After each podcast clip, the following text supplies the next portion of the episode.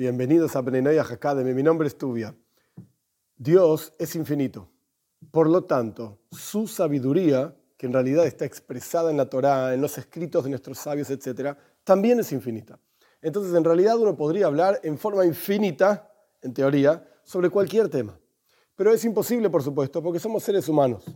Entonces, para hacer una especie de completitud, determinar la idea básica del rezo, nuestros sabios explican que cuando la persona reza, ora frente a Dios, es como un sirviente frente a su amo.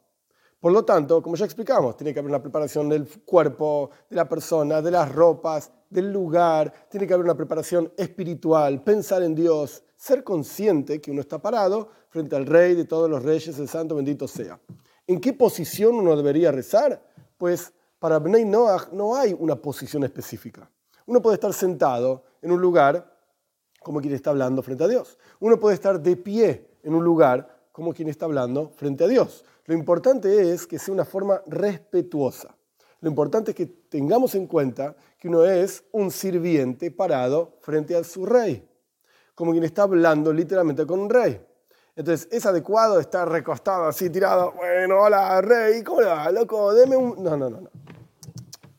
Así no le pediría frente a un rey. Así no suplicarías por tu vida frente a un rey. Entonces, de la misma manera, no rezamos de esa manera frente a Dios. Tiene que ser algo lógico. El código de ley judía tiene cuatro partes que hablan de todo tipo de temas de la vida judía. Pero hay una quinta parte que no está escrita.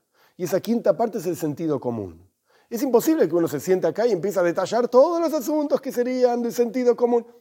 Hay que tener un poquitito de cabeza y tener sentido común. En el peor de los casos, que en realidad no es el peor, pero no importa, en el peor de los casos uno pregunta, ¿es adecuado hacer tal actividad? ¿Es adecuado rezar de tal manera? Etcétera. Y tendrá su respuesta.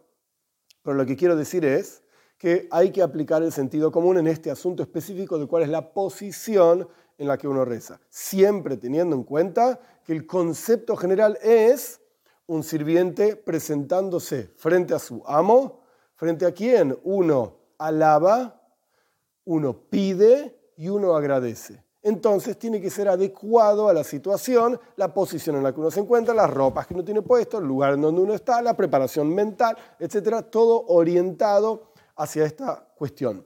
Con esto yo quiero dar, por así decir, un cierre a la cuestión del rezo en particular y en general del primero de los siete preceptos que estudiamos al respecto de Bnei Noyach, a pesar de que hay más detalles. Como ya expliqué, hay infinitos detalles, pero por lo menos dar una especie de cierre al primero de los preceptos, que es el precepto de la prohibición de idolatría. Y los demás preceptos, Dios mediante, a lo largo del resto de las clases vamos a ir estudiando en detalle tanto detalles técnicos, por así decir, como enseñanzas, como vinimos haciendo sobre el primer precepto de la prohibición de la idolatría.